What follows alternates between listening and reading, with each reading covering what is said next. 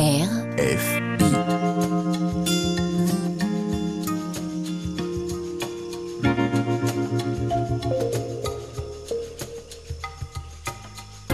C'est pas du vent.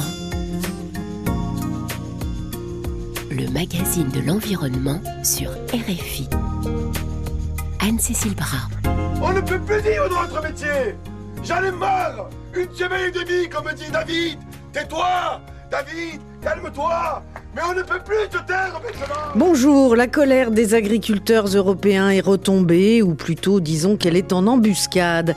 Partie des Pays-Bas en juin 2022, elle a traversé la Pologne, la Roumanie, la Slovaquie, la Hongrie, la Bulgarie puis l'Allemagne. Début janvier, la France. Éleveurs, céréaliers, maraîchers, viticulteurs, bio ou tradis ont bloqué les routes, déversé des tonnes de fumier devant les préfectures, des permanences d'élus, des hypermarchés ou des bureaux de l'Office français de la biodiversité. Ils ont menacé d'assiéger Paris en bloquant les axes principaux de la capitale avec leurs tracteurs. Le vrai problème, c'est la concurrence, c'est la concurrence déloyale. C'est le libre-échange, c'est les lois du marché qui sont votées depuis 30 ans pour que la marchandise circule librement. L'engrais coûte cher, le fuel euh, encore plus cher, le prix du matériel il a augmenté de 30%, et pareil pour les cotisations, c'est abusé quoi. Faut arrêter, on n'est pas des vaches à lait au bout d'un moment. C'est moins cher qu'en 2019, c'est normal Eh ouais, mais il n'y a rien qui a augmenté depuis 2019. Ah si vous, vous avez un beau bâtiment. Depuis trois jours, j'ai des brocolis, je leur propose, ils ne m'achètent pas, et la semaine prochaine, ils imposent une promotion. C'est où j'accepte, ou je jette ma marchandise. J'ai pas le choix. On n'en peut plus. Moi, ça fait 16 ans que je travaille avec le COP. C'est une honte, leur pratique. Ils ont les mêmes pratiques que la grande distribution. Des années qu'on bataille, des années qu'on explique les choses, on n'est pas entendu. Sauf que là, on arrive à bout, il n'y a plus d'installation, il n'y a plus de renouvellement, on est en train de perdre notre agriculture. C'est l'histoire d'une déliquescence entamée au début du XXe siècle et ininterrompue depuis. Aujourd'hui, la France compte moins de 400 000 exploitations agricoles contre environ 4 millions un siècle plus tôt. Et la situation ne va pas s'améliorer puisque d'ici 2030, la moitié des agriculteurs en activité vont prendre leur retraite. Que vont devenir ces terres qui couvrent la moitié du territoire? Comment est-ce possible que dans une puissance agricole historique comme la France, plus de 3 millions de Français aient recours à l'aide alimentaire? Qu'un agriculteur se suicide tous les deux jours et que se nourrir, qui est à la base un acte convivial et réconfortant, soit la cause d'autant de désespérance? C'est l'histoire d'un modèle à bout de souffle que nous allons décortiquer en compagnie de nos invités pour que, surtout dans de nombreux endroits du monde, il ne soit pas imité. C'est pas du vent, le magazine de l'environnement sur RFI. Et nos invités, je vous les présente tout de suite. Aurélie Catalot, bonjour. Bonjour. Vous êtes directrice du volet France du programme politique agricole et alimentaire à l'IDRI, l'Institut du développement durable et des relations internationales.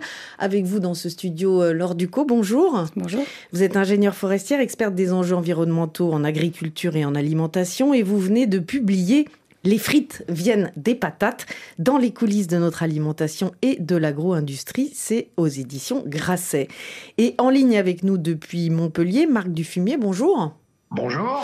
Vous êtes agronome, chercheur, expert auprès de la Banque mondiale et de la FAO, l'Organisation des Nations Unies pour l'agriculture et l'alimentation, et auteur de La transition agroécologique, qu'est-ce qu'on attend, publié aux éditions Terre Vivante. Alors Aurélie Catalo, j'ai envie de commencer cette émission avec vous. Quelle est la capacité de la France à se nourrir aujourd'hui en 2023 la France est un grand pays agricole, il faut commencer par dire ça. C'est le pays de l'Union européenne qui a la plus grande surface agricole. Grâce à cette grande surface agricole, la France est capable d'avoir des bons rendements sur une diversité de production. Ça nous amène à exporter du blé, des produits laitiers, et du, des vins et spiritueux. Mais par contre, le revers de la médaille dans tout ça, c'est que pour faire ces exportations, on a besoin d'importer des choses qu'on ne produit pas ou pas suffisamment en France, comme par exemple le soja pour nourrir nos vaches laitières ou les engrais pour fertiliser notre blé. Et l'autre élément, c'est que comme on utilise une grande partie de nos surfaces agricoles pour, par exemple, faire des céréales, eh bien, euh, nous n'en avons plus assez pour faire des protéagineux ou également des fruits et légumes frais. Donc, en fait, le bilan agricole de la France, il est un peu en demi-teinte. On a des produits sur lesquels on a une bonne autosuffisance et d'autres sur lesquels on est plutôt très dépendant des importations. Alors, sur quels produits, par exemple, nous dépendons vraiment des importations? Eh ben, les exemples les plus connus, ça va être par exemple sur le poulet, où un poulet consommé sur deux en France provient des importations, ou également sur les fruits, y compris les fruits des climats tempérés. Et donc euh, là, là j'exclus les fruits tropicaux, où on a euh, besoin d'en exporter plus, d'en importer pardon plus de la moitié. Alors face à la grogne des agriculteurs mobilisés pour revendiquer des revenus et des conditions de travail décents, le Premier ministre Gabriel Attal a fait plusieurs annonces lors d'une conférence de presse qui était très attendue le 1er février dernier. En voici un extrait. Ce n'est pas une souveraineté retranchée sur elle-même, car je n'oublie pas que notre agriculture est un de nos principaux secteurs exportateurs, avec les céréales, les vins, les spiritueux, les produits laitiers. Mais c'est une ouverture avec des règles, de la réciprocité et les mêmes exigences pour tous. Cette exception agricole française, elle repose sur deux principes que je viens d'évoquer, produire, et oui, assumer de produire, à l'opposé de toutes les thèses décroissantes, et protéger. Protéger pour euh, lutter ensemble contre la loi de la jungle, contre la concurrence déloyale, contre les aléas qui frappent de plus en plus nos agriculteurs et qui sont, je le dis, les premières victimes du dérèglement climatique. Mesdames et messieurs, cette nouvelle étape, elle continue à s'écrire au niveau de l'Europe. Mettre fin à toute naïveté, tout laisser faire et à l'arrivée de règles et de normes dont nous ne voulons plus produire toujours plus et protéger les agriculteurs victimes du réchauffement climatique, sans mentionner au passage que l'agriculture intensive est aussi l'un des secteurs les plus émetteurs de gaz à effet de serre et l'un des principaux responsables de l'effondrement du vivant. Alors, lors du coup, est-ce que produire et protéger, c'est compatible? Bien sûr que c'est compatible, mais ça dépend qu'est-ce qu'on produit et comment. Aujourd'hui, il y a besoin de, de re-réfléchir à un cap, à un objectif, à une transition. Et aujourd'hui, c'est ça qui manque au sein, au sein du gouvernement français, au, sein, au niveau de la France, c'est une vision, c'est qu'est-ce qu'on veut faire. Et c'est sûr qu'on ne réglera pas la question du dérèglement climatique qui impacte en premier les agriculteurs sans revoir profondément notre modèle agroalimentaire. Aujourd'hui, on pourrait produire de façon durable, on pourrait en tout cas transitionner vers des modèles durables sans pesticides, sans engrais de synthèse, donc avec des modèles qui prennent soin de notre santé et de celle du vivant. Euh, ça, ça a été prouvé par les scientifiques. C'est possible de nourrir tous les Européens et toutes les Européennes avec ce type de modèle soutenable, mais ça demande de revoir la question du gaspillage alimentaire. Ça demande également de revoir nos modes de consommation, c'est-à-dire consommer beaucoup moins de viande et consommer beaucoup plus de légumineuses en revanche et aller vers des produits de qualité, y compris de la viande de qualité issue d'élevage euh, fermier avec du pâturage extensif, etc. Alors nous allons revenir sur les solutions un peu plus tard dans l'émission, mais Marc Dufumier, que pensez-vous des réponses qui ont été apportées par le gouvernement français euh, pour calmer la colère euh, des agriculteurs? Réponses qui euh, ont se sont quand même beaucoup appuyées sur la remise en cause des contraintes environnementales. Oui, exactement. Je pense que c'est ça la principale erreur. Hein. Si on a parfois des difficultés à exporter du sucre aujourd'hui, eh ben c'est bien la betterave à sucre cultivée avec des néonicotinoïdes qui n'est pas rentable et qui fait que certaines unités sucrières hein, sont en train de fermer. Donc, euh, on s'est un peu trompé. Nos filières bas de gamme sont parfois très coûteuses en intrants. C'est les engrais azotés de synthèse, dont on reparlera sans doute. C'est les produits pesticides et ce genre de choses. On peut parvenir parfois de très haut rendement. Par exemple, un blé à 90 quintaux dans ma Normandie, ça produit beaucoup, mais ça détruit beaucoup. Il y a les engrais, il y a les pesticides, il y a les carburants conscients brûlés. Et la valeur ajoutée à l'hectare, finalement, n'est pas si élevée que ça. Donc, euh, oui, aujourd'hui, il ne faut pas seulement penser qu'il faudrait accroître les rendements à l'hectare, mais parfois diminuer les coûts à l'hectare, eh ben, ça permet d'accroître la valeur ajoutée. Et la valeur ajoutée, ben, c'est ça qui permet de rémunérer l'agriculteur. Oui, il y a un vrai désarroi aujourd'hui dans nos campagnes, mais je pense que c'est parce qu'ils ont été un peu trompés par cette idée que c'était l'agriculture industrielle très hautement utilisatrice d'engrais azotés de synthèse et de produits pesticides qui un jour pourraient être rentables sur le marché mondial. Ce fut une très grave erreur. Oui, mais sauf qu'aujourd'hui, c'est le modèle euh, vers lequel euh, le gouvernement continue à se tourner, Aurélie Catalou, parce que la préservation de l'environnement a été présentée par le gouvernement comme l'une des causes des difficultés du secteur. Beaucoup de reculs ont été annoncés. Hein. Là, il y a eu la mise à l'arrêt du plan Ecofito qui vise à réduire euh, de moitié l'usage des pesticides d'ici à 2030. Bon, après, c'est un plan qui a été lancé en 2008 et qui, dans les faits, ne marche pas. Donc, mmh. c'est peut-être bien de le remettre à plat. Tout à fait. Euh, je pense que la réaction du gouvernement pour parvenir à éteindre une crise qui a duré environ deux semaines en France, euh, il y a eu besoin de faire une pause, d'annoncer une pause sur la prise en compte des enjeux environnementaux enjeux environnementaux qui continuent à se poser, hein, cependant, mais en tout cas d'envoyer le, le, message politique qu'il y avait une volonté du gouvernement de remettre à plat soit les objectifs, soit la méthode. Ça n'était pas forcément très clair dans les annonces du Premier ministre.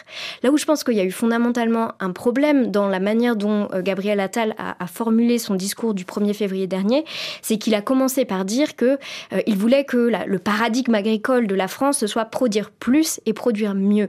Mais quand on dit ça, c'est voilà, c'est une c'est une négation des réalités physiques. Quand on dit il faut produire plus en France, ça suppose quand même de se poser la question peut-on seulement produire plus en France? Or aujourd'hui en France métropolitaine, on est à quasiment 90% euh, du potentiel de rendement maximum de nos sols. C'est pas le cas partout dans le monde. Il y a des possibilités d'augmenter les rendements qui sont très élevés dans certaines régions du monde. Ça n'est pas le cas en France métropolitaine. La réalité, c'est que par exemple, nos rendements de blé euh, stagnent depuis le milieu des années 90, bien avant qu'on puisse accuser des contraintes environnementales ou le pacte vert européen ou que sais-je. Donc, premièrement, ne pas se poser la question de si on peut augmenter ou pas la production en France me semble être euh, un problème. Et deuxièmement, affirmer qu'il est possible de produire plus et mieux en même temps, c'est aussi très controversé scientifiquement. Aujourd'hui, il y a un large consensus scientifique pour dire que pour pouvoir faire la transition agroécologique, ça passe nécessairement par une baisse de la taille de nos cheptels et par conséquent une baisse de la consommation de protéines animales par les Européens. Donc, à moins de miser uniquement sur des leviers techniques qui ne sont pas en place aujourd'hui, euh, qui ne sont pas existants, pas opérationnels aujourd'hui dans l'Union européenne, on sait qu'on doit réduire la taille de nos cheptels et qu'on doit réduire de ce fait la pression sur les productions végétales qui partent ensuite à l'alimentation animale pour pouvoir faire la transition agroécologique. Donc, en ce sens, je pense qu'il y a eu une annonce qui est fallacieuse au monde agricole quand on leur demande de continuer à essayer de produire plus et mieux en même temps. Donc je parlais de la mise à l'arrêt euh, du plan euh, éco-phyto. Il y a aussi euh, la remise en cause du principe euh, de réserver une partie des exploitations à des haies, des bosquets, des mares. Le, le, fait que les haies, on en perd quand même en France 23 000 kilomètres par an. Le projet de cartographie des zones humides, là aussi pour les protéger à l'arrêt. Tout est remis en cause alors que bon, je rappelle quand même, hein, le nombre d'oiseaux a décliné de 25% en 40 ans sur le continent européen, le nombre des insectes de 80%. Tout ça on s'en moque en fait, c'est pas grave, c'est euh, obsession, production euh, lors du coup. C'est ce que disait Aurélie, il y a une, obsession de la productivité, du produire plus, du produire peu cher. Et aujourd'hui, il y a un vrai problème, c'est que les annonces du Premier ministre n'ont pas adressé la question centrale du revenu paysan, du revenu agricole. C'était ça, initialement, l'objet de la colère. Enfin, il y a eu la taxe sur le gazole non routier, et puis il y a eu la question du revenu agricole. Et elle n'a pas été adressée. Et donc le gouvernement pousse un productivisme qui me paraît exagéré dans la mesure où aujourd'hui, on a besoin de se reposer la question de nos modèles, c'est-à-dire qui est-ce qu'on veut nourrir? Comment et comment est-ce qu'on fait pour que ça puisse être juste pour tout le monde? Parce qu'aujourd'hui, la France, et j'ai vraiment envie d'insister sur ce terme-là, la France aujourd'hui a une alimentation, un modèle agroalimentaire colonial. C'est-à-dire qu'on importe beaucoup, nos importations détruisent des écosystèmes et détruisent des, les écosystèmes de certaines populations à l'étranger, en Amérique latine, euh, en Asie, en Afrique, et après on exporte une partie de nos produits qui vont aussi détruire certaines économies. Donc c'est ça n'a aucun sens, même si bien sûr, je tiens quand même à le rappeler qu'il y a beaucoup d'agriculteurs en France qui font énormément d'efforts et qui font de leur mieux, et que la question c'est comment est-ce qu'on peut les soutenir pour arriver à faire cette transition-là et ne pas les laisser seuls devant les normes environnementales. D'où leur colère. Cette obsession de la production à tout prix a des conséquences pour les pays du Sud. Vous le disiez, c'est une concurrence déloyale, comme le démontrait un rapport publié par Greenpeace, Oxfam France et le réseau Action Climat intitulé Les coulisses de l'élevage d'exportation bas de gamme, analyse des filières lait, porc et poulet de chair. Écoutez les explications de Cyrielle Denartigue. C'est ce qu'on a pu observer sur certaines des filières étudiées dans le cadre de ce rapport, que effectivement certains produits étaient euh, à si bas coût qu'ils venaient concurrencer une production locale dans ces pays en voie de développement. C'est le cas, euh, par exemple, de la poudre de lait réengraissée. Donc c'est vraiment un produit très transformé, à ce point transformé qu'en fait on n'a plus vraiment le droit de l'appeler lait. Il est vendu sur les marchés euh, locaux en Afrique de l'Ouest et il se vend moins cher que la production de lait produite dans localement dans les pays d'Afrique de l'Ouest. Cette poudre de lait réengraissée vient directement concurrencer une production locale de lait de, meilleure qualité et qui, euh, elle, au contraire, hein, euh, viendrait répondre à un objectif de souveraineté alimentaire de ces pays-là. Et il y a une autre filière euh, que les Africains connaissent bien, c'est euh, le poulet export. Donc euh, ce poulet fabriqué en batterie, hein, vous donnez des chiffres, jusqu'à 40 000 volailles dans la même exploitation, voire beaucoup plus, qui sont donc engraissées dans des conditions sanitaires assez douteuses et avec une alimentation ben, pour les faire grossir le plus vite possible. Et donc ces poulets sont exportés vers les pays du Sud à bas coût, là aussi. Oui, alors ça, ça a vraiment été pour moi une surprise euh, de ce travail euh, que nous avons fait sur la filière volaille de chair. C'est la découverte que tu créé euh, une filière complètement dédiée à l'export, qu'on appelle le poulet export. Et donc, en fait, il y a des élevages en France qu'on appelle les élevages poulet export, dont l'ensemble de la production est destiné à des entreprises d'exportation, des négociants. et ces poulets sont effectivement exclusivement destinés à l'export. Ce qu'on appelle les poulets export correspondent aux euh, deux segments les plus bas de gamme de des cinq segments existants en termes de qualité de, de poulet. Euh, donc ce sont les poulets tués le plus jeune, au poids le plus bas, élevés dans des conditions de, de concentration les, les plus élevées. Et donc ces poulets-là ne correspondent pas à une demande intérieure alimentaire euh, française. Hein, donc ils sont exportés sur des marchés hors Union européenne, euh, sur un marché extrêmement concurrentiel pour être exporté dans des pays, euh, dans d'autres pays que l'Union européenne. Et donc, du coup, il faut savoir que euh, aujourd'hui, sur l'ensemble de la production de volailles de chair produite sur le sol français, on en exporte 25%. Et dans le même temps, euh, on importe un tiers de euh, la volaille de chair consommée par les Français. On se retrouve vraiment face à une situation aberrante où euh, l'exportation des poulets les plus bas de gamme sont en croissance. L'importation euh, des poulets pour répondre à la demande intérieure de la France sont en croissance également. Donc en fait, cette, cette dynamique-là, elle est en croissance et on continue à aller dans cette direction-là. Marc Dufumier, on marche sur la tête là, non? Oui, on marche complètement sur la tête. L'idée qu'il nous faut toujours produire plus et à n'importe quel coût est une énorme erreur. L'idée qu'il nous faille impérativement exporter des produits bas de gamme, on ruine les paysanneries du Sud qui travaillent parfois encore à la main. Comment voulez-vous que quelqu'un de l'Afrique sahélo-soudanienne qui récolte son mil ou son sorgho à la faucille puisse être compétitif avec des céréales qui sont récoltés avec la moissonneuse batteuse. C'est un peu comme la poudre de lait, c'est un peu comme les poulets de chair. On a tort de vouloir à tout prix exporter vers ces pays des produits bas de gamme et produire moins de blé et libérer des terrains, par exemple, pour produire davantage de légumineuses. Vous savez, ces trèfles, luzerne, sainfoin, lotier pour nourrir des ruminants, ou la févrole, le pois fourragé, le lupin pour nourrir des monogastriques et retrouver une plus grande souveraineté protéinique en France. Sachez que ça fait pas du tort aux Brésiliens, parce que moi, les Brésiliens me disent qu'ils sont pas fiers de voir que le Brésilien qui désherbait, qui été remplacé par du désherbant, aujourd'hui, il est dans un bidonville, il est sans emploi et il n'a pas les revenus pour acheter un soja qui nourrit nos cochons. Il dit nos cochons sont plus riches que les pauvres Brésiliens en chômage. Donc oui, non, il y a urgence de revoir effectivement euh, l'ordre international sur les échanges des produits agricoles et effectivement permettre à chaque pays de retrouver une plus grande souveraineté alimentaire et j'allais dire gérer en circuit court et au moindre coût monétaire en intrants de synthèse et autres. Et puis effectivement dans les coûts, on oublie, il faut surtout pas l'oublier, il y a l'effondrement des abeilles, il y a les pollinisateurs qui disparaissent, il y a le, l'humus, le taux d'humus des sols qui se dégrade.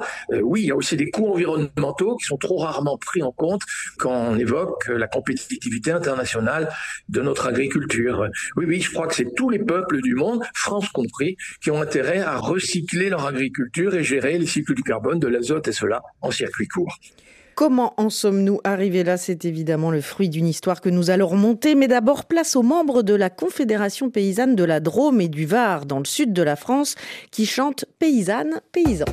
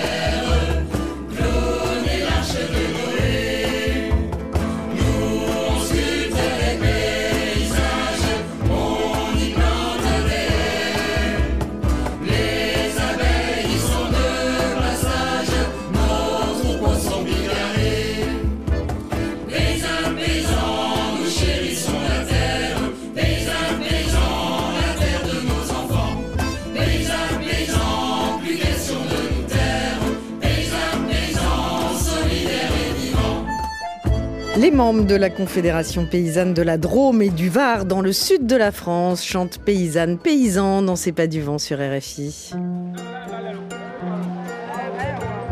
C'est pas du vent, le magazine de l'environnement sur RFI. Il y a ceux qui ont compris avec le bio, on atteint son apogée et tout. Vous voyez comment je suis, non? Voilà, c'est la belle, c'est la belle, la pleine forme et tout. Donc, euh, je suis mignon, non?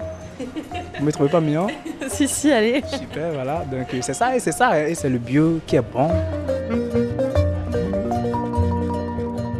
Pour nous écrire, c'est pas du vent, rfi.fr. Nous parlons des limites du modèle agricole européen aujourd'hui. Non, c'est pas du vent suite à la mobilisation des agriculteurs. Une mobilisation au sommeil depuis les annonces du Premier ministre le 1er février, mais peut-être pas pour longtemps. Le Salon mondial de l'agriculture ouvrira ses portes à Paris le 24 février et l'ambiance risque d'être chahutée. Ce malaise, c'est le résultat d'une histoire qui s'est emballée dans les années 60. Écoutez cet extrait de Nous, paysans, un documentaire de Fabien Béza et Agnès Poirier. Cette révolution agricole lancée en 1962 va profondément et définitivement bouleverser les campagnes. Il faut du passé faire table rase. Alors c'en est terminé des paysans et de leur monde ancestral. Désormais, on parlera d'agriculteurs, ces nouveaux soldats de la modernisation et de l'indépendance du pays. C'est un peu la mission que la nation nous a confiée dans les lois d'orientation de 60-62 il, fallait euh, que les bras de la campagne partent dans l'industrie et il fallait que ceux qui restent euh, produisent autant que ceux qui étaient avant les départs de tous. Et donc il a fallu nourrir pas cher, il a fallu nourrir bon marché et la meilleure euh, façon de le faire, c'était de massifier la production et d'intensifier la production. Donc en fait, les agriculteurs, ils ont répondu à la demande de la nation. Ça, c'était un choix d'une politique agricole. La première conséquence de cette politique, c'est le remembrement des terres agricoles qui doivent désormais être au service de l'efficacité et du rendement. Alors on arrache les haies, on arrase les talus, et on en finit avec cette mosaïque de parcelles minuscules qui était trop difficile d'accès pour les tracteurs.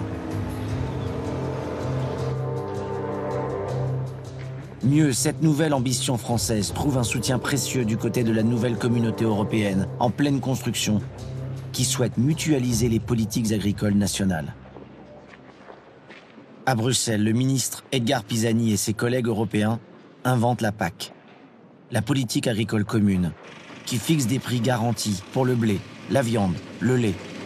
C'est une véritable révolution. Jusque-là, on vend nos produits d'après le marché. Si on produit trop, ça baisse. Si on produit pas assez, ça monte. C'est le marché, ça. Et il n'y en a plus puisqu'on remplace ça par une politique dirigée avec des prix garantis, fixés à Bruxelles chaque année. Tout, la viande, les céréales, etc. Donc on n'a plus de, de limite à la production. Donc la voie est ouverte à produire de plus en plus ce qu'on veut, n'importe où, n'importe comment. Ça, c'est la politique agricole commune.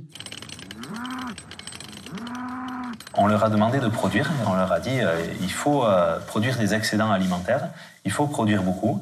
Et il a très très bien fait, il a complètement répondu aux objectifs qui étaient les objectifs du système qui permettaient de rentabiliser la ferme. Quand les engrais sont arrivés euh, ici, ça a été vraiment un changement radical, c'est-à-dire que les engrais arrivaient par camion, ils en avaient chacun quelques sacs, et ça se mettait à pousser très très bien, très rapidement. Et, et ça coûtait rien du tout par rapport à maintenant, par exemple. Et donc cette chimie de synthèse sur les engrais a apporté une révolution qui a fait que les agriculteurs tout de suite se sont mis à produire beaucoup.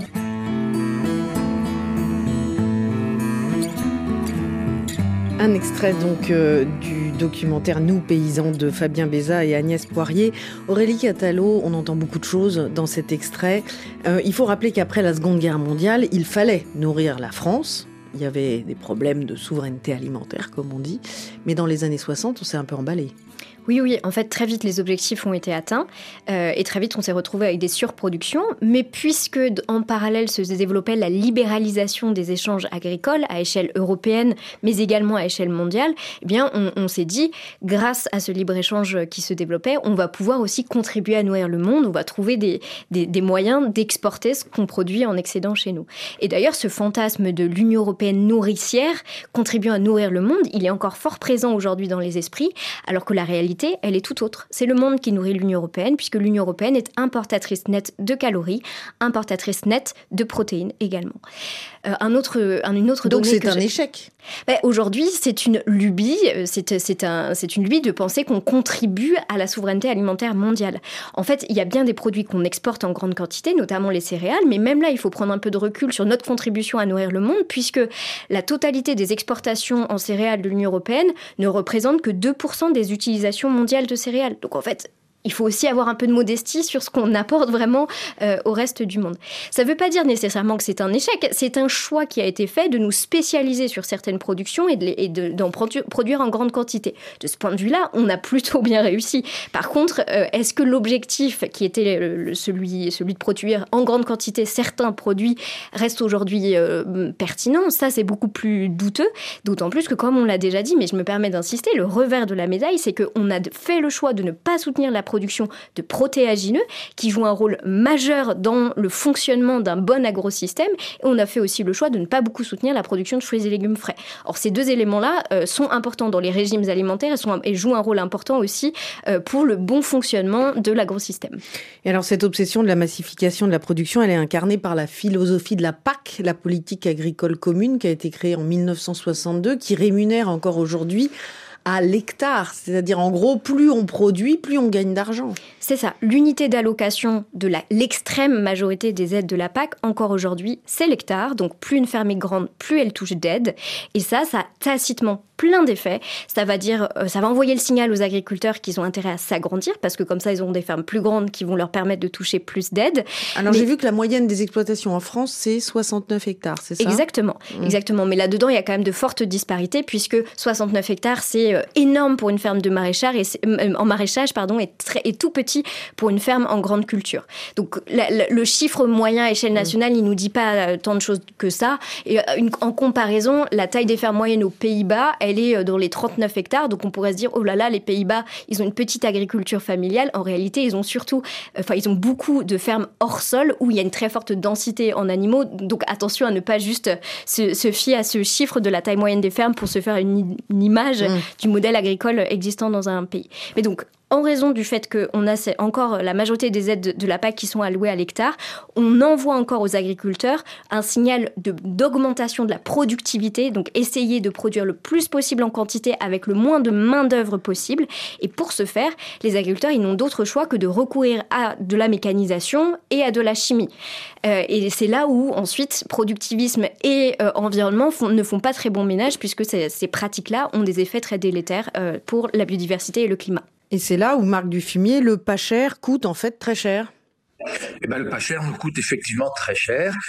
D'abord, on fait beaucoup de tort aux pays du Sud, mais nos systèmes de production qui utilisent effectivement des intrants de synthèse en question détériorent la biodiversité des sols. On parlait des néonicotinoïdes tout à l'heure, et ben effectivement, ça déboussole les abeilles et c'est vraiment pas du tout utile. Ça devient, ça fait en sorte qu'y compris le rendement, par exemple, du tournesol et du colza, eh ben, il commence à stagner et même parfois à diminuer. Les taux d'humus de sol, du fait qu'on a dissocié agriculture et élevage, qu'on produit plus de fumier, les animaux qui ne sont plus élevés sur la paille en Bretagne, eh bien, quand ils urinent, c'est pas du fumier, c'est du ligier. Ça fertilise de très belles algues vertes sur le littoral breton. Et évidemment, il nous faut dépolluer ce littoral breton. Et puis, le pain pas cher qu'on arrive à produire, bah, effectivement, pour qu'il n'y ait pas d'atrazine dans l'eau du robinet, il nous faut payer très cher pour que l'eau du robinet devienne potable. Donc les coûts sont pas forcément dans le prix du produit. Hein. Les économistes appellent ça un peu externalité négative, qui n'apparaissent pas dans le prix du produit, mais que néanmoins nous sommes contraints de payer. Oui, oui. Et la détérioration de l'écosystème, c'est évidemment aussi la contribution à l'effet de serre. Et puis les destructions ont lieu parfois aussi à l'étranger. Hein. N'oublions pas que quand on mange un poulet bas de gamme élevé avec du maïs et de soja brésilien, eh bien ces, ces poulets ont été élevés avec du soja brésilien. Nous avons participé à la déforestation au Brésil. Franchement, non, c'est pas génial. Lors du coup, en parallèle, euh, le secteur de l'agroalimentaire, hein, qui se structure euh, au fur et à mesure des années, s'est énormément développé pour aboutir aussi à une qualité de l'alimentation qui est euh, plus que douteuse. Hein. Il y a des maladies aujourd'hui liées à, finalement ce, système agricole et les produits qui en sont dérivés. Oui, tout à fait. Alors on est quand même dans un paradoxe parce que l'hygiène s'est énormément améliorée, des processus sont améliorés, donc la santé des Français, des Françaises notamment, s'est quand même beaucoup amélioré ces dernières années. Même envie de le souligner, sinon on va se faire accuser d'être euh, très, euh, très binaire. pour autant, c'est vrai que l'agro-industrie s'est fortement développée. Elle a développé des processus notamment de transformation de l'alimentation qui font qu'on a créé une distanciation entre les mangeurs, les mangeuses et leur alimentation. Par exemple, le cracking qui consiste à dissocier un aliment en plusieurs composés. Pour, on parle de la poudre de lait, par exemple pour le lait, ça pourrait être extraire la graisse, les protéines, etc. et ensuite de les reconstituer ailleurs. Ça permet d'exporter ces produits-là à moindre coût. Ça permet aussi de recomposer des produits à moindre coût auxquels on a ajouté beaucoup d'additifs. Et dans les additifs, il y a des perturbateurs endocriniens, il y a euh, des conservateurs, il y a beaucoup de sucre, beaucoup de sel, et tout ça, ça a un effet dramatique sur notre santé. Et le problème avec ça, c'est qu'il y a très peu de transparence. Et donc aujourd'hui, il y a beaucoup d'associations de scientifiques qui réclament un meilleur encadrement des pratiques de l'agro-industrie et un meilleur encadrement de la transparence, c'est-à-dire qu'on puisse avoir sur les produits toutes les informations qui permettent aux personnes de choisir leurs aliments en toute connaissance de cause. Et ce n'est pas ce qui se passe à l'heure actuelle. Aurélie Catalot, ce modèle productiviste, il s'est répandu, euh, on l'a bien compris hein, à travers l'histoire, ce que l'on vient de raconter, etc. Aujourd'hui, la France a perdu quand même euh, sa position dominante par rapport à d'autres pays en Europe et aussi à l'échelle mondiale. Et quand il y a par effet boomerang d'autres pays qui veulent faire la même chose, je pense par exemple aux discussions en ce moment pour euh, le traité de libre-échange avec le Mercosur, c'est-à-dire l'Argentine, le Brésil, l'Uruguay et le Paraguay, là, la France dit non, oui, tout à fait. En fait, tant que le libre-échange était massivement à l'avantage en moyenne des filières agricoles françaises, on ne s'est pas trop posé de questions. Et puis aujourd'hui, on arrive à un stade où les, éventuels nouveaux accords de libre-échange se font avec de grosses puissances agricoles mondiales et où là, du coup, les conséquences directes pour une majeure partie des filières agricoles françaises sont potentiellement directement négatives. Et donc, c'est à partir de ce moment-là qu'on commence à réviser un peu notre euh, perception des accords de libre-échange incluant le secteur agricole.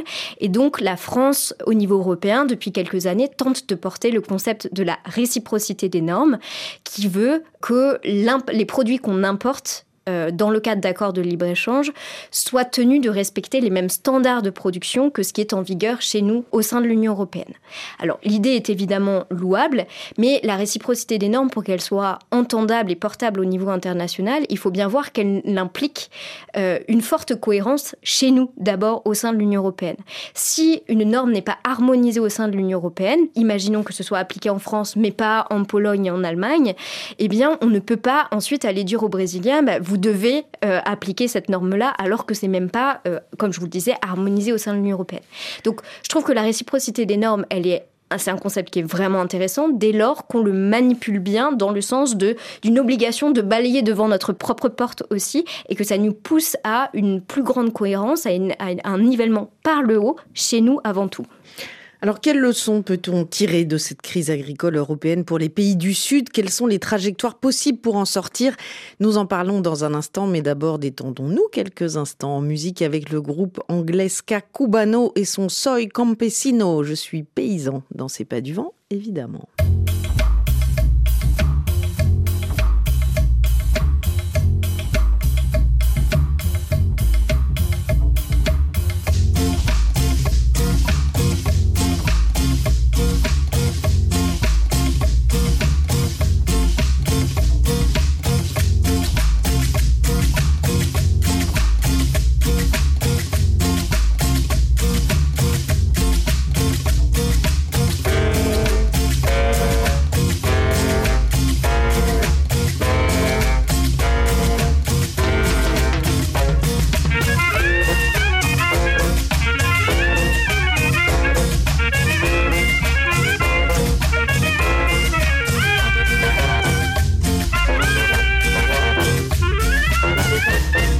Campesino, visto de blanco, usa sombrero y zapato de fondao.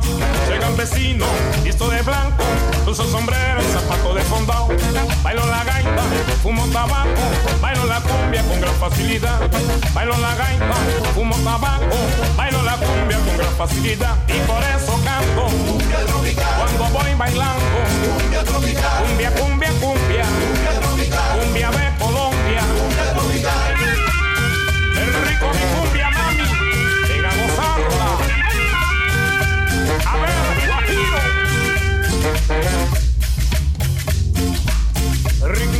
Amaingamo, amaingamo, colombiano, cubano, todo Caribe.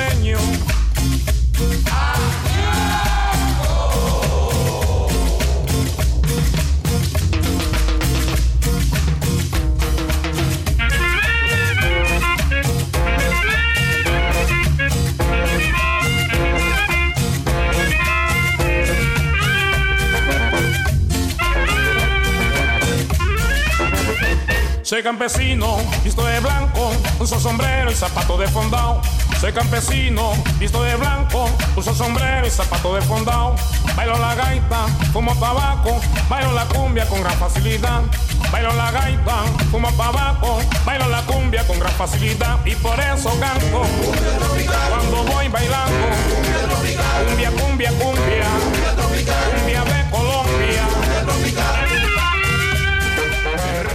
Soy campesino, je suis paysan par les Britanniques Skakubano dans C'est pas du vent sur RFI. À quelques mois des élections européennes, à quelques semaines de l'ouverture du Salon mondial de l'agriculture à Paris, les agriculteurs européens ont ravalé temporairement leur colère face à un modèle à bout de souffle. Mais pour combien de temps? Et surtout, quelles sont les solutions à mettre en place pour produire une alimentation de qualité dans de bonnes conditions sociales et environnementales? Marc Dufumier, vous êtes agronome, vous conseillez la Banque mondiale et la FAO, l'Organisation des Nations Unies pour l'agriculture et l'alimentation. Je pense que le titre de votre livre, votre dernier livre est assez explicite, publié aux éditions Terre Vivante, La transition agroécologique, qu'est-ce qu'on attend? Point d'interrogation vouloir exporter des produits bas de gamme, on fait le tout grand tort aux pays du Sud. Avoir remplacé les travailleurs par des machines, ça nous a permis effectivement de produire au moindre coût monétaire, mais des gens là-bas qui travaillent à la main peuvent être difficilement compétitifs. Nous, on souffre d'ailleurs aussi un peu d'importation hein, de blé en provenance de Roumanie, de fermes de plusieurs milliers d'hectares. On va appeler ça libre-échange, excusez-moi. Ces échanges dans des conditions de productivité du travail aussi inégales, c'est franchement injuste moi, je mets des guillemets au terme libre. Et donc, je pense effectivement que les peuples du Sud déficitaires devraient avoir le droit de se protéger de nos excédents, de ne pas que spécialiser dans des cultures d'exportation café, cacao, reproduire du manioc, de l'igname, etc. J'en conviens, ces agricultures seraient exigeantes en travail, mais l'idée que là-bas, il faudrait absolument qu'ils mécanisent l'agriculture, qu'ils la motorisent, qu'ils la dronisent, qu'ils la robotisent, comme on a fait chez nous, et que du coup, toute la main-d'œuvre agricole devrait se retrouver en ville dans des bidonvilles, c'est pas ça qui résout le problème de la faim et de la malnutrition. Dans les pays du Sud, on l'oublie un petit peu, la faim et la malnutrition, c'est effectivement pour les pays déficitaires une insuffisance de nourriture, mais dans un très grand nombre de pays, Brésil compris, qui lui est excédentaire, c'est d'abord un manque de pouvoir d'achat pour acheter une nourriture qui existe sur le marché mondial, mais qui est achetée, ben elle est achetée pour faire des agrocarburants, elle est achetée pour nourrir des cochons en surnombre, oui, je pense que tous les peuples devraient retrouver une plus grande autonomie alimentaire, une plus grande souveraineté alimentaire en, ayant une alimentation équilibrée, les calories des céréales et des tubercules, mais aussi les protéines végétales en provenance des fameuses légumineuses dont on parle. Et des plantes de l'ordre des légumineuses, on en rencontre dans tous les pays, hein, il n'y en a pas que chez nous. Donc oui, il faut une agriculture qui associe très étroitement plusieurs espèces végétales, plusieurs variétés qui associent étroitement aussi agriculture, élevage, avec des animaux qui sont élevés sur la paille, produisent du fumier, contribuent à enrichir le sol en humus. Enfin, sans faire un cours d'agronomie, vous savez, il y a urgence, urgence d'avoir des bons dosages, comme on dit, carbone-azote. Le carbone, c'est la partie carbonée de notre alimentation. Azote, c'est la partie protéinique. Et eh ben, il faut associer ces types de plantes et leurs déchets de culture, les résidus de culture, très étroitement. On n'est pas sans, sans savoir-faire technique en la matière, mais c'est artisanal. Artisanal, ça veut dire que c'est exigeant de travail. Ben oui, ce sera une agriculture intensive en emploi, mais dans des pays où il y a le chômage, je crois que c'est pas idiot de pouvoir une agriculture intensive à l'hectare, intensive au kilomètre carré en emploi. Mais en même temps, une des critiques qui est régulièrement faite à l'agroécologie, c'est la productivité, justement. Eh bien, d'abord parce que sur le terme productivité, on est obligé de dire que l'agroécologie peut être par contre très intensive à l'hectare, très productive à l'hectare, si elle fait un usage intensif des rayons du soleil pour fabriquer de l'énergie alimentaire, L'énergie solaire, il n'y a pas de pénurie annoncée avant des milliards d'années, c'est gratuit, c'est renouvelable, faisant un usage intensif de cette lumière avec des cultures associées. L'alimentation carbonée, c'est-à-dire l'énergie, vous savez, les glucides, les lipides, notre alimentation carbonée, d'où vient le carbone Ça nous vient du gaz carbonique, mais il y a excédent de gaz carbonique, donc autoriser les agriculteurs à séquestrer le maximum de gaz carbonique. La plante va prendre du carbone, libérer de l'oxygène, ça ne fait pas de mal à nos poumons, et avec ce carbone, fabriquer nos glucides, fabriquer nos lipides, de la paille, des racines qui vont séquestrer du carbone dans les sols, mais attendez, ça contribue à l'atténuation du réchauffement climatique, et l'humus, c'est bon pour la fertilité des sols. Et l'azote de l'air pour fabriquer des protéines, ça coûte rien. Mais par contre, Fabriquer une protéine avec l'azote de l'air, c'est coûter en énergie. Pourquoi faut-il impérativement que pour avoir des protéines, on part des engrais azotés de synthèse, coûteux en énergie fossile, et en France, c'est du gaz naturel russe ou norvégien. Enfin, on a complètement tort.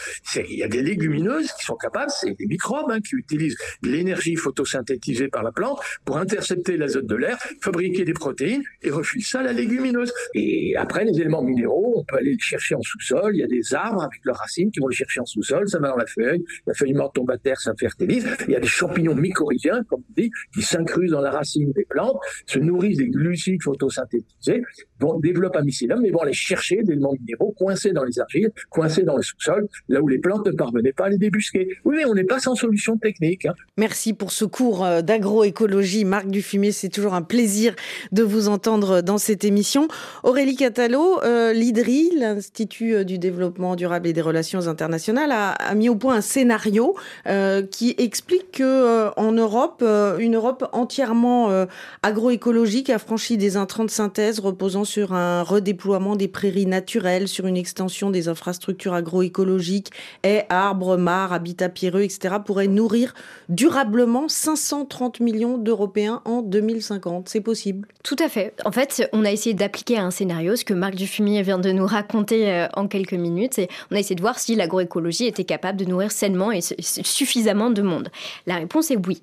Maintenant, les, les questions qui se posent, c'est quelles sont les conditions socio-techniques et socio-économiques qui sont à réunir pour rendre cette Europe agroécologique économiquement viable pour les différents maillons des filières agricoles, pour les exploitations agricoles, pour les industries agroalimentaires, mais également évidemment pour les mangeurs et mangeuses. Et c'est ça un peu la question euh, centrale, mais qui est finalement assez peu euh, posée aujourd'hui.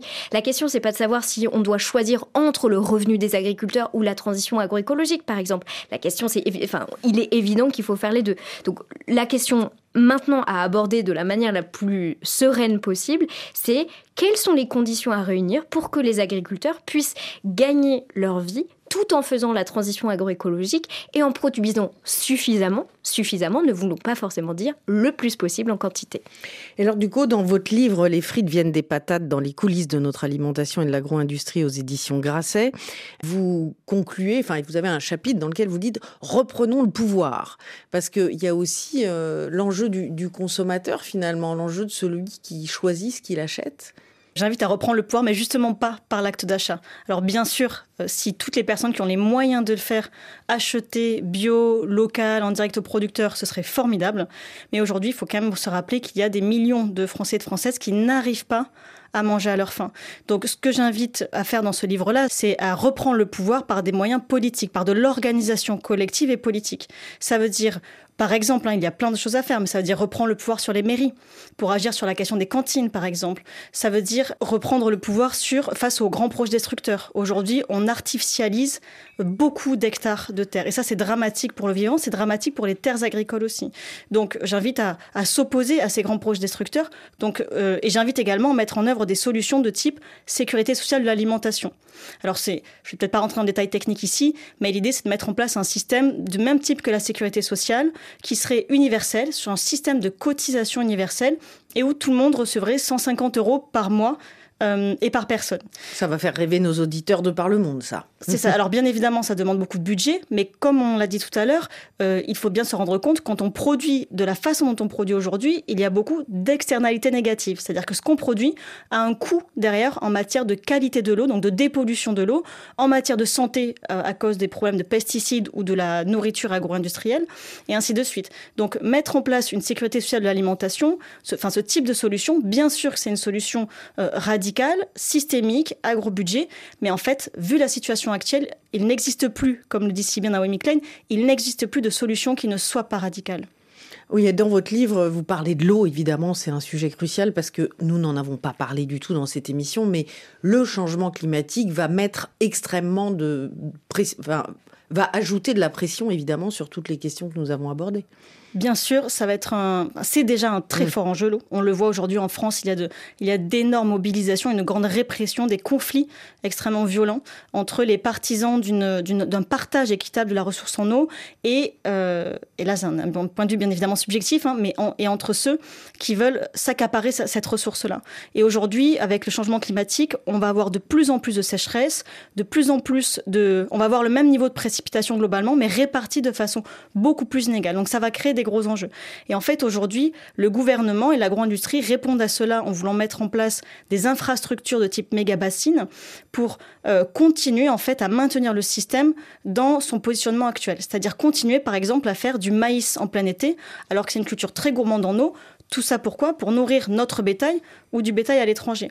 Donc en fait, on marche sur la tête. Aujourd'hui, il y a besoin vraiment de repenser nos modèles pour arriver à avoir des, systèmes agronomiques qui soient beaucoup plus, euh, beaucoup plus sains, en fait, beaucoup plus pertinents, cohérents d'un point de vue de l'usage de l'eau et qui permettent à tout le monde d'accéder à l'eau et pas uniquement certains agro-industriels. Aurélie Catalo, pour conclure, euh, là, les agriculteurs sont temporairement calmés, mais on sait bien que la colère va remonter, c'est inévitable avec tout ce que nous venons de décrire je, ne sais pas pour combien de temps euh, les agriculteurs s'estimeront euh, à peu près euh, satisfaits des annonces qui ont été faites. Là, ils ont eu des réponses de sortie de crise. Hein, il y a eu des annonces pour des, indemnisations financières, de la simplification administrative, etc. Et indéniablement, ça faisait partie des choses qui, qui étaient réclamées. Donc, ils ont obtenu des avancées là-dessus. Mais en fait, quand on fait un peu la liste des défis qui attendent le système alimentaire français et européen, elle est immense, cette liste-là. On a les enjeux économiques de revenus des agriculteurs indépendants mais aussi de fourniture d'une alimentation en, quantité suffisante. On a des enjeux sociaux, comme par exemple le sujet du renouvellement des agriculteurs qui vont partir à la retraite. On a des sujets environnementaux qu'il ne faut pas limiter à la seule question de la baisse des émissions de gaz à effet de serre. Il y a aussi la question de l'adaptation au changement climatique, il y a la question du stockage de carbone dans les sols, il y a la question de la restauration de la biodiversité, il y a la question de l'eau que de, vient de traiter. Bref, ça nous fait une liste assez longue et on a en effet du mal à croire que euh, une liste de mesures de court terme est à même euh, de répondre à la diversité de ces défis-là. Donc probablement que là, temporairement, on choisit un peu de faire l'autruche ou de mettre de côté certains de ces défis. Il en demeure pas moins qu'ils vont forcément nous revenir à la figure euh, dans malheureusement pas très longtemps et qu'à ce moment-là, peut-être, on, on aura encore plus le besoin de remettre à plat tout le système alimentaire. Merci, merci à tous euh, d'avoir participé à cette émission. Merci à Marc Dufumier qui était avec nous depuis Montpellier. Merci à vous, mesdames, d'être venus dans ce studio. Merci à François Porcheron pour la réalisation de cette émission. Et à vous, chers auditeurs, évidemment, pour votre fidélité. Continuez à nous écrire et à partager nos podcasts sur vos plateformes préférées. Prenez soin de vous et des vôtres. Nous nous retrouvons demain, même planète, même heure. Et tout de suite, c'est le journal sur RFI.